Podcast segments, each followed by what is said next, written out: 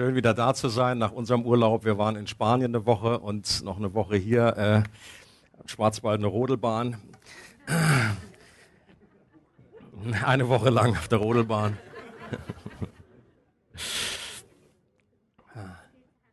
ah, thank you. In Christus. Diese beiden Worte, mit denen haben wir uns beschäftigt.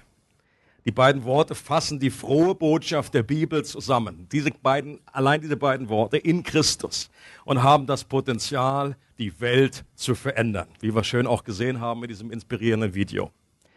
Denn diese beiden Worte in Christus sind die Antwort auf unsere Identitätskrise. Und in dieser letzten Serie durch den Epheserbrief, als wir die Frage gestellt haben, was glaubst du eigentlich, wer du bist, sind wir genau dieser Frage nach unserer Identität auf den, äh, auf den Grund gegangen. Eine Frage, die ganz entscheidend zu unserem Menschsein dazugehört. Und eine zentrale Aussage dieser Serie ist das Zitat von Mark the Driscoll. Als Christen leben wir von unserer Identität und nicht für unsere Identität. Wir werden dadurch definiert, wer wir in Christus sind und nicht dadurch, was wir für Christus tun oder nicht tun. Das ist gute Botschaft? Wir sind einfach in Christus. Und es ist so wichtig, dass jeder Nachfolger weiß, was diese Identität bedeutet und dass auch jeder Mensch, der Jesus noch nicht kennt, diese Identitätsmöglichkeit entdeckt. Und wir haben erlebt durch die verschiedenen Predigten, zum Beispiel einmal haben wir uns angeschaut, dass wir eine neue Schöpfung sind in Christus. Etwas komplett Neues ist in uns entstanden. Dass wir Heilige sind, nicht mehr als Sünder bezeichnet werden. Wir sind Heilige, die zwar noch sündigen, aber trotzdem haben wir, unsere Identität ist neu. Wir sind gesegnet in Christus. Wir sind Kinder Gottes in Christus. Wir sind Kunstwerke, wertgeschätzt, gerettet, begabt, belohnt. In Christus haben wir Zugang zu zu seiner Kraft und der Macht seiner Stärke. Amen. Der berühmte in Basel geborene Theologe Karl Barth, der hat einmal die USA besucht und auf seiner Tour zu den verschiedenen Universitäten wurde er von einem Reporter gefragt, was die eine wichtigste theologische Entdeckung sei, die er gemacht habe.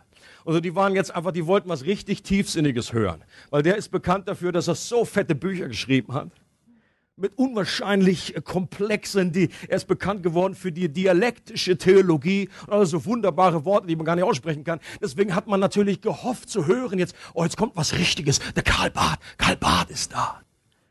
Und dann hat er kurz überlegt und hat Folgendes gesagt. Meine wichtigste Entdeckung ist, Jesus loves me. This I know, for the Bible tells me so.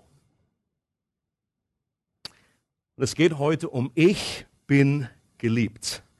Und in dieser Wahrheit sind eigentlich alle anderen Facetten, die wir bisher auch angeschaut haben, enthalten. Und damit ist diese Aussage, diese Wahrheit ein würdiger Abschluss und Höhepunkt dieser Serie, die heute zum Ende kommt. Und alle sagen, oh. Brennan Manning hat dieses auch gut auf den Punkt gebracht mit der Aussage, Geliebte zu sein, das ist unsere wahre Identität, der Kern unseres gesamten Seins. Du bist ein geliebtes Kind Gottes. Leute, wie schnell geht uns das über die Lippen? sagen, Gott liebt mich, Gott liebt mich, Gott liebt mich. Aber was für ein Unterschied ist das, wenn das wirklich tiefer und tiefer hinein sagt, ich bin geliebt von dem Gott des Universums. Das ist meine Identität. Und eine Stelle im Epheserbrief, wo diese Wahrheit zum Ausdruck gebracht wird, ist äh, Kapitel 5, Vers 25 bis 26a. Ist eigentlich nur ein, äh, eineinhalb Verse und die schauen wir uns heute näher an. Ihr Männer, heißt es, liebt eure Frauen, so wie Christus seine Gemeinde geliebt hat und sich selbst für sie hingegeben hat, um sie zu heiligen. Keine Angst, es wird keine Botschaft über Ehe heute äh, wäre auch okay, aber äh, da geht es mir nicht in erster Linie drum. Ist natürlich ein Ausdruck dieser Liebe, das Paulus hier irgendwie zusammenbringt. Aber mir geht es einfach um andere Akzente. Der erste Punkt ist, hier steht, dass Christus uns liebt. Hier ist ein Beleg dafür, dass wir in Christus geliebt sind, dass Christus, der Gott ist, uns liebt. Im ersten Johannesbrief wird es noch deutlicher auf den Punkt gebracht. Da heißt es, Gott ist Liebe. Ein ganz kurzer, knackiger Satz, aber der so auf den Punkt gebracht wird. Stell dir vor, Gott wäre irgendetwas anderes. Gott wäre nur allmächtig. Äh, Allah, der Gott äh, im Islam, der ich nicht liebe. Der ist vielleicht auch, der zeigt auch seine Liebe irgendwie, aber da heißt es nicht im Koran, Allah ist Liebe, aber der Gott der Bibel ist Liebe. Er ist noch vieles andere, aber er ist vor allen Dingen in erster Linie Liebe. Und dieses spezielle Wort für Liebe, Agape, beschreibt eine sich verschenkende und verströmende Liebe.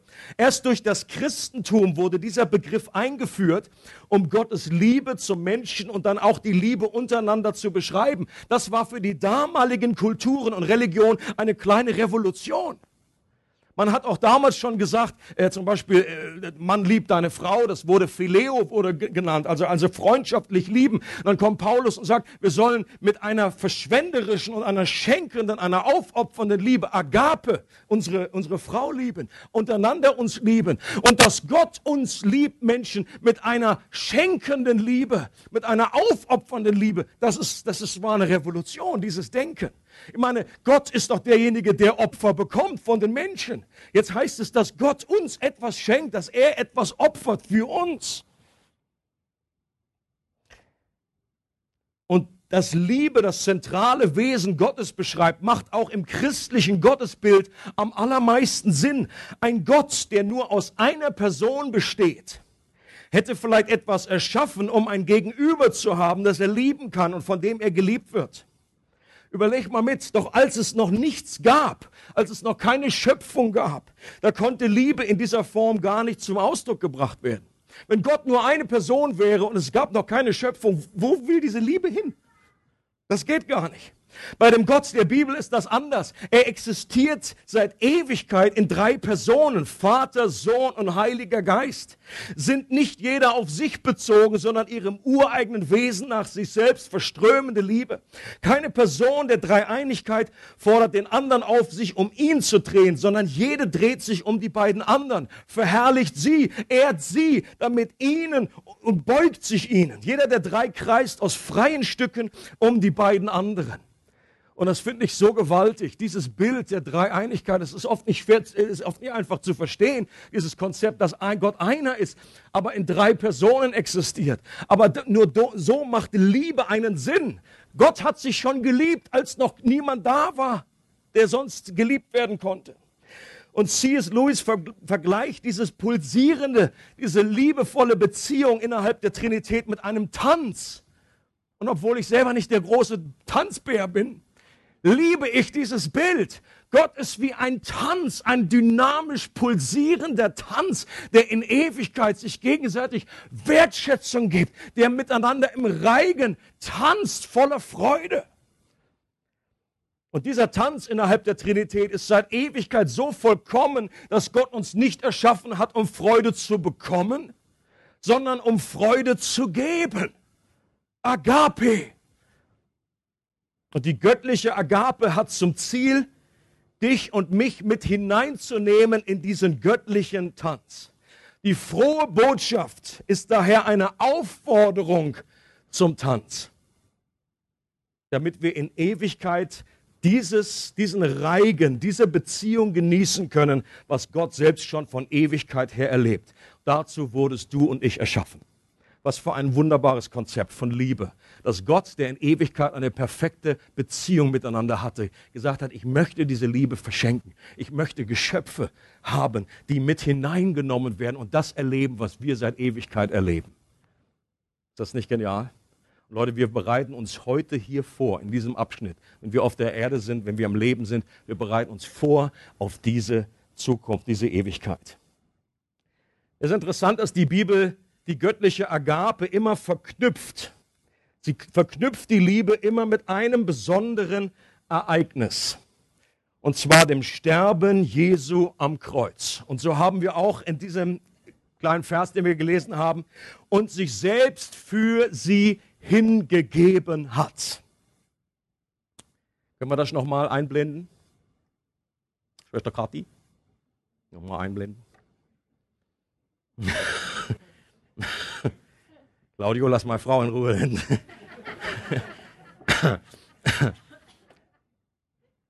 und sich selbst für sie hingegeben hat.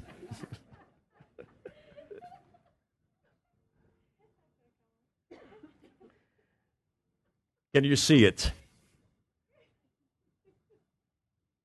Ich glaube, hier sind wir schon ein zu weit. Oder noch weiter? Nee, es muss noch ein weitergehen. Noch weiter. Here we are, here we are. Und ich selbst für sie hingegeben hat. Nochmal, weil wir diesen Vers immer wieder anschauen. No, sie sich selbst hingegeben hat. Warum wird die Liebe mit dem Kreuz verknüpft? Weil das Kreuz der Ort ist, an dem das Geheimnis dieser Liebe sich am deutlichsten zeigt. Jesus starb unseren Tod, damit wir sein Leben erhalten. Er hat uns von unserem zerstörerischen Drehen um uns selbst befreit, damit wir uns einreihen können in den göttlichen Tanz. Und wer das glaubt und dieser Aufforderung zum Tanz nachkommt, der wird diese göttlichen Liebe auch gewiss sein. Und das ist der nächste Gedankenpunkt. Die Gewissheit der Liebe. Gott möchte, dass wir uns dieser Liebe gewiss sind. Und ich, wenn ihr das ähnlich empfindet wie, wie, wie ich, dann ist es eines der schwersten Dinge. Wirklich überzeugt zu sein, diese Gewissheit zu haben, dass Gott mich bedingungslos liebt. Das ist eines der absoluten ABC. Das ist ein Kindergottesdienst und Gott ist lieb, Gott liebt dich in deinem Herzen. Aber wie schwer fällt uns das? wenn alles andere irgendwie eine andere Botschaft spricht, wirklich, oder wenn ich irgendwie mein Leben irgendwie in eine falsche Richtung gelebt habe, wenn ich äh, nicht so nah dran bin an Gott, die Gewissheit der Liebe. Und zwei Bibelstellen noch, die das belegen, die einfach, wo, wo diese Verknüpfung stattfindet. In Römer 5, Vers 8 heißt es, Gott hingegen beweist uns seine Liebe dadurch, dass Christus für uns starb, als wir noch Sünder waren. Das heißt, wodurch wird Gottes Liebe bewiesen? Dadurch, dass Christus für uns gestorben ist. Das ist der Beweis seiner Liebe. Oder ein anderer Vers, 1. Johannes 4. Und Gottes Liebe zu uns ist daran sichtbar geworden dass Gott seinen einzigen Sohn in die Welt gesandt hat, um uns durch ihn das Leben zu geben. Das ist das Fundament der Liebe. Okay, hier heißt es, worauf soll das gründen, diese Gewissheit? Auf welchem Fundament? Nicht, dass wir Gott geliebt haben, sondern dass er uns geliebt und seinen Sohn als Sühneopfer für unsere Sünden zu uns gesandt hat. Hier wird es wieder verknüpft. Die Liebe Gottes zu uns wird verknüpft mit dem Tod Jesu am Kreuz. Viele Christen finden es schwer zu glauben, dass sie von Gott geliebt sind, weil sie an der falschen Stelle nach der Bestätigung seiner Liebe suchen. Eine falsche Stelle ist zum Beispiel sein sichtbarer Segen. Also viele Menschen erleben solche God-Stories, die wir immer wieder hören. Zum Beispiel, oh, ich habe einfach, äh, ich habe Mangel gehabt, ich wollte, brauchte irgendwie Geld für etwas und plötzlich kam zur rechten Zeit der rechte Betrag in den Briefkasten. Äh, Gott hat mich versorgt und das ist etwas Wunderbares. Ist das ein Ausdruck seiner Liebe? Natürlich. Sollten wir aber unsere Gewissheit auf diese äußere, äußeren Segnungen allein setzen? Nein. Warum? Weil an anderer Stelle kommt mal das Geld nicht rechtzeitig oder es kommt nicht der Betrag, den wir brauchen. Was machen wir dann? Oder andere, ich, ich kann, wenn wir God Stories zeigen, kann ich praktisch das Herz von manchen anderen gleichzeitig immer hören, die sagen, schön für dich. Das ermutigt mich im Moment zero. Weil offenbar, und dann kommen ja manche irgendwie mehrmals dran, die hat schon wieder irgendwie Gott sagt, oh, heil, schon wieder. Und irgendwie der Eindruck entsteht, als hätte Gott irgendwie, gut, er liebt uns schon irgendwie so pauschal, aber es gibt so Spezialkinder. Und das kommt daher, dass wir unsere Gewissheit auf das falsche Fundament aufbauen. Oder jemand kriegt ein prophetisches Wort. Und das ist so eine Ermutigung, so wunderbar. Es ist ein Ausdruck der Liebe Gottes. Sollten wir unsere Gewissheit darauf, das als das Fundament legen? Oder jemand, der bekommt eine Heilung und da gilt dasselbe. Aber wir sollen das eine empfangen und genießen. Aber es ist nicht der Beweis seiner Liebe. Ob Gott mich heilt oder nicht, macht keinen Unterschied für seine Liebe mir gegenüber. Oder ein anderer Punkt ist seine spürbare Gegenwart, äh, zum Beispiel in einem Gottesdienst. Menschen sehnen sich danach. Also nicht alle, aber einige. Sie sehnen sich danach, dass zum Beispiel, äh, manchmal, ich, hab schon, ich war schon in Gottesdiensten, da war die Gegenwart Gottes so dick, das konntest du verschneiden mit einem Brotmesser. Nehme ich mir mit nach Hause. Und eine Schwere, die über einen kommt, die so gut ist, die nicht schwer, schwer ist negativ, sondern schwer gut. Und dann irgendwann ist mir aufgefallen, dass das Wort Herrlichkeit übersetzt eigentlich das Urwort für Herrlichkeit, Kabot, im Hebräischen heißt Schwere. wenn Gott da ist, dann ist eine Gegenwart da. Oder manche Menschen spüren eine Wärme, eine, eine, einen Kribbeln in ihren ganzen Händen. Ich selber habe schon erlebt, dass ich betrunken war im Geist Gottes. Ähnlich wie die offenbar an Pfingsten, wo dann Petrus auch sagen musste, die sind nicht besoffen, die sind einfach voll des Heiligen Geistes. Warum hat er gesagt, die sind nicht besoffen? Weil die sich offenbar ähnlich benommen haben. Sonst macht das keinen Sinn. Und ich habe erlebt, vom Geist Gottes so strunkelig, so voll zu sein. Das war besser als jede Erfahrung mit Tequila, die ich vorher hatte. Vor allen Dingen viel, viel weniger Nebenwirkungen. Nur gute Nebenwirkungen. Sollte ich meine Gewissheit und meine, mein, mein, mein Erspüren der Liebe Gottes auf diesen äußeren Phänomenen aufbauen? Denn auch da, es gibt Menschen, die das nicht erleben oder noch nicht erleben. Gott liebt die nicht unterschiedlich. Oder wenn das mal einfach auch in meinem Leben, wenn ich nur in den Gottesdienst komme und sage, oh, der Gottesdienst heute war was super, es hat wieder gekribbelt.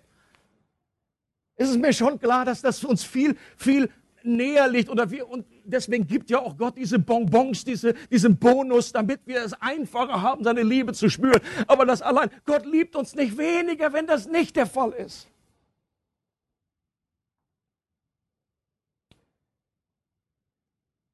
Diese Erlebnisse sind gut und ein Bonus, den Gott schenkt, um uns seine Liebe manchmal spüren zu lassen. Doch das ist nicht die Richtung, in die wir schauen sollen, um einen Beweis für seine Liebe zu haben, um uns seiner Liebe gewiss zu sein. Dafür gibt uns die Bibel nur einen Ort und das ist das Kreuz von Jesu Christi. Sinclair Ferguson sagt, uns mangelt es an der Gewissheit seiner persönlichen Liebe für uns, weil wir unseren Fokus nicht auf den Ort legen, an dem er sie offenbart hat.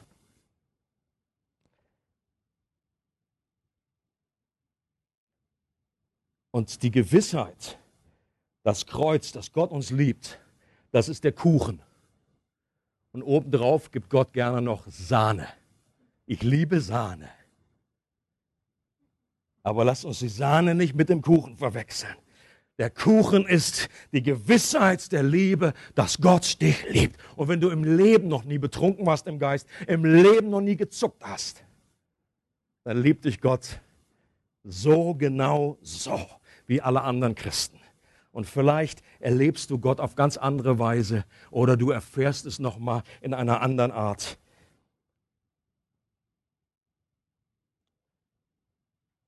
In unserem Vers ist von auch von einer besonderen Liebe Jesu zu seiner Gemeinde, seiner Braut die Rede. Da heißt es nämlich, dass Jesus für die Gemeinde gestorben ist, dass er die Gemeinde geliebt hat. Ich glaube, das beschreibt die höchste Form der Liebe Gottes. Wir als Menschen kennen auch verschiedene Ebenen der Liebe unsere Liebe zu Gott, unsere Liebe zu unserem Partner, unsere Liebe zu unseren Kindern, unsere Liebe zu Freunden, unsere Liebe zu anderen Gläubigen. Und in einer Hinsicht, glaube ich, liebt Gott alle Menschen, die auf diesem Planeten leben oder jemals gelebt haben. Zum Beispiel sagt die Bibel, dass er lässt seine Sonne scheinen auf Gerechte und Ungerechte. Er gibt Regen über Gerechte und Ungerechte. Das ist ein Ausdruck seiner allgemeinen Liebe. Aber die Bibel redet auch von einer spezifischen, besonderen Liebe zwischen Gott und seinem Volk. Eine Liebe, die einen Bund zum Ausdruck bringt. Eine Liebe, die in Christus ist, seinem Sohn. Und eine Liebe, die er zu seiner Braut hat. Eine Liebe, die ich zu meiner Frau habe, ist anders als die Liebe, die ich zu dir habe. Ist klar. Bin ja nicht mit dir verheiratet. Und diese Liebe, sagt die Bibel, ist unveränderbar. Wir können nichts tun, damit Gott uns mehr liebt, und wir können nichts tun, dass er uns weniger liebt. Das finde ich gewaltig, diese Aussage. Diese Liebe ist so gewiss. Es hat, Gott hat sich mit einem Bund verbürgt, mit hat geschworen. Und nichts kann diese Liebe zu dir verändern. Und das ist auch etwas, was ganz schwer verstehbar ist. Was wir einfach irgendwie wiederholen können, aber doch schwer ergreifen können. Diese Liebe ist auch unzerstörbar.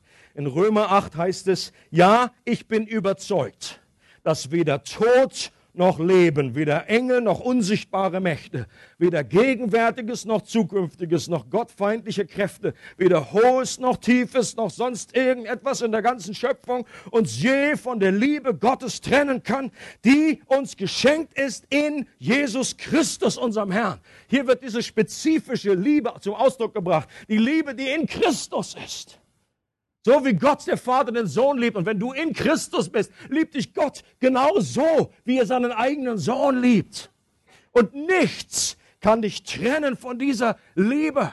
Diese Liebe ist wie ein absolut unzertrennbares Seil, das dich verbindet. Und selbst wenn dir in diesem Leben äh, die alles unter den Füßen weggezogen wird und du alles verlierst, die Liebe hält dich. Es kann dich nichts trennen. Amen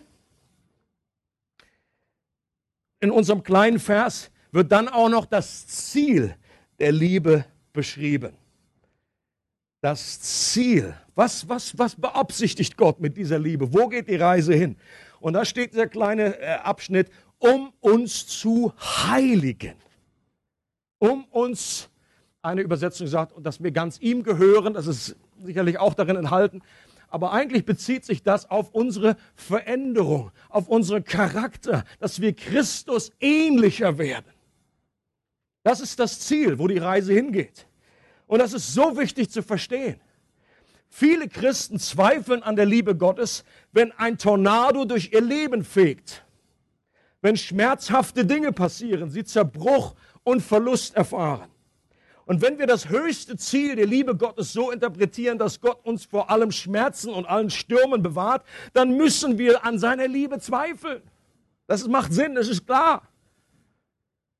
Doch das höchste Ziel seiner Liebe ist eben nicht, dass er uns hier auf dieser Erde immer alles gut gehen lässt, sondern dass wir seinem Sohn ähnlicher werden. Diesem Ziel hat sich Gott verschrieben und das gefällt uns oftmals nicht. Aber Gott weiß ganz genau, er weiß noch besser, was für uns gut ist, als wir das selber wissen. Und ich vergleiche das gern mit einem Zahnarztbesuch.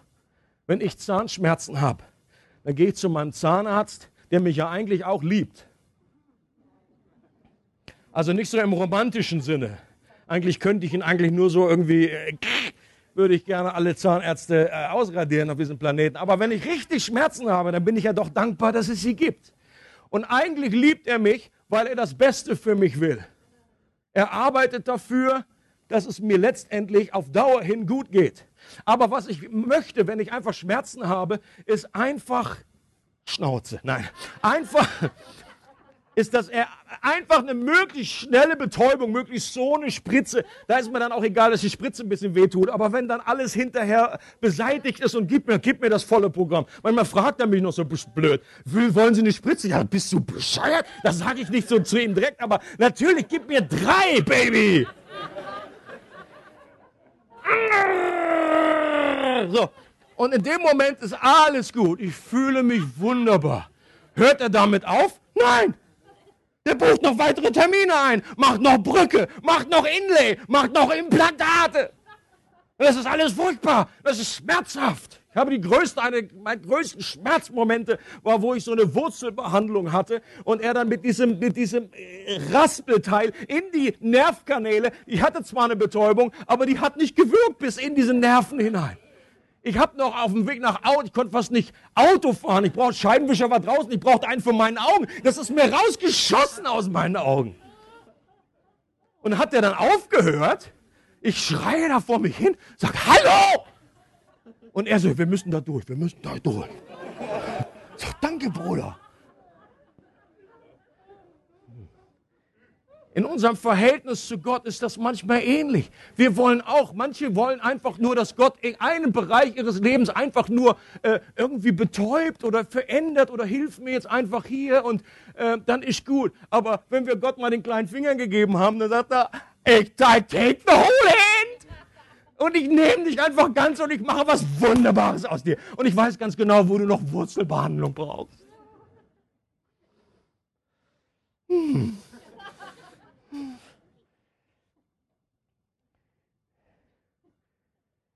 Und dann heißt es eben auch in diesem Vers, dass mir die Liebe. Okay, das kommt jetzt komisch rüber. Mit der, mit der Liebe, mit der wir von Gott geliebt wurden, auch dem anderen als Zahnarzt weitergeben. Dass wir diese Liebe auch an andere weitergeben, verschenken. Was eben bedeutet, dass es immer nicht nur Friede, Freude, Eierkuchen ist, sondern dass wir das höchste Wohl des anderen Menschen im Sinn haben.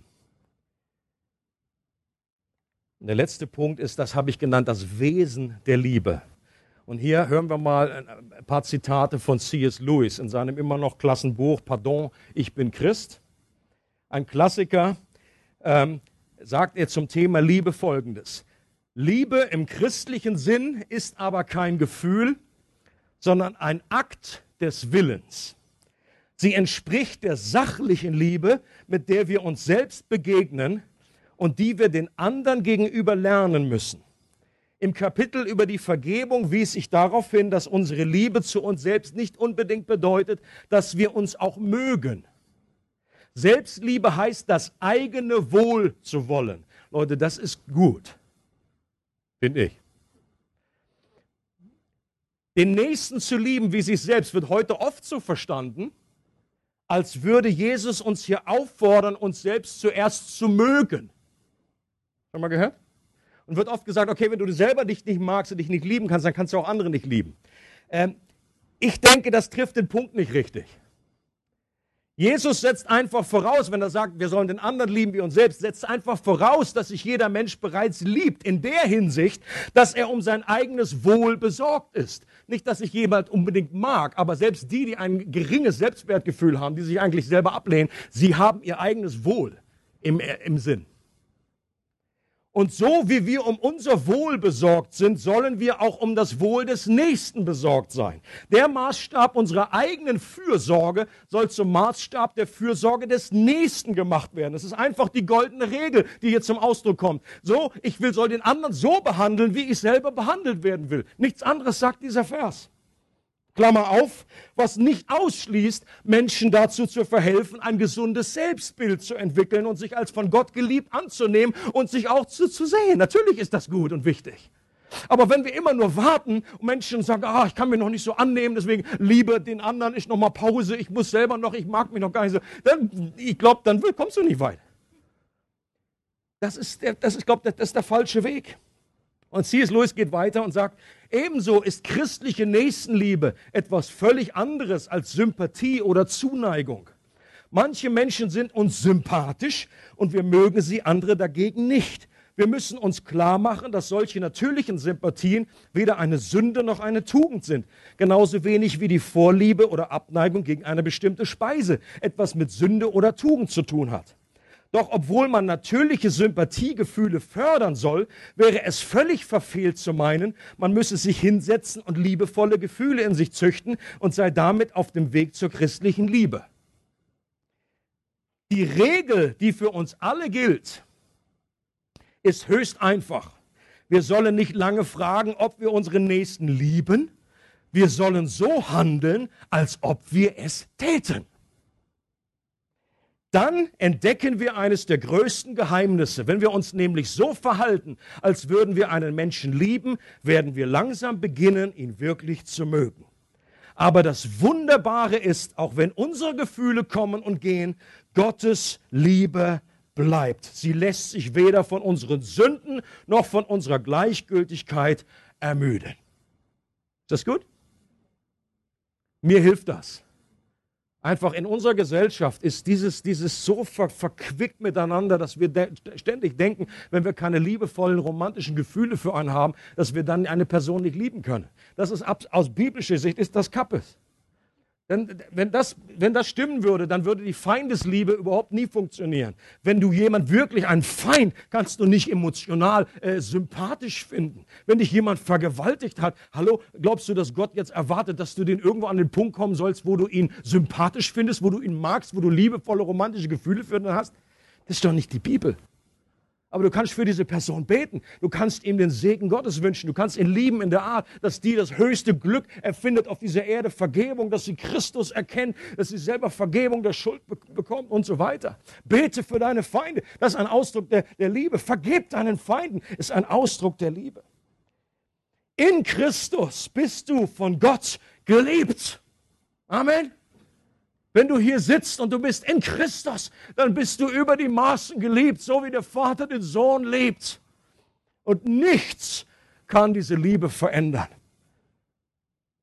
Der unerschütterliche Beweis seiner Liebe ist das Kreuz. Und trotzdem gibt uns Gott immer wieder kleine Sahnehäubchen, durch die wir seine Liebe in besonderer Weise bewusst werden und spüren.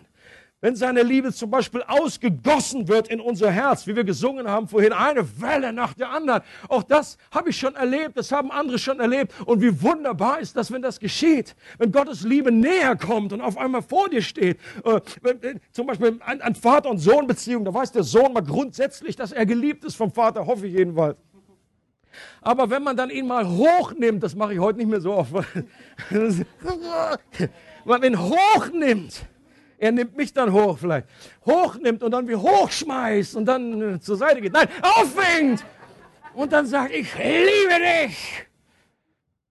Das ist etwas anderes. Und so gibt es auch diese, diese unterschiedlichen äh, Dinge im Reiche Gottes. Wir hören jetzt noch eine God-Story von Michelle, wo sie eben auch erlebt hat. Sahnehäubchen, wo Gott ihr nahe gekommen ist. Guckst du. Mal nach vorne bitten, möchten nochmal diesen einen Song nochmal singen. Leute, lasst uns, lasst uns lernen, uns mitzufreuen, wenn andere solche Dinge erleben. Auch wenn du im selben Moment vielleicht das nicht erlebt hast, es gibt keinen Grund, eifersüchtig oder neidisch zu sein, was Gott bei anderen tut. Das heißt nicht, dass er die mehr liebt. Äh, das heißt einfach aber, dass du dein Herz bewahrst und dass du offen bleibst und dass du äh, nicht äh, in so ein Vergleichen hineinkommst. Und äh, ich möchte jetzt kurz beten mit uns und dann wollen wir dieses eine Lied vom Anfang nochmal singen. You make me brave. Dass seine Liebe uns erfüllt. Und dann zum Schluss gibt es dann noch ein paar Ansagen. Lass uns beten. Und Vater, ich möchte jetzt einfach gezielt beten für Menschen, die vielleicht hier sind, die dich noch, äh, die deine Liebe noch nicht entdeckt haben. Danke, dass du auch heute noch da bist und uns einlädst und sagst, let's dance dass das Evangelium eine Einladung ist zu diesem gewaltigen Tanz.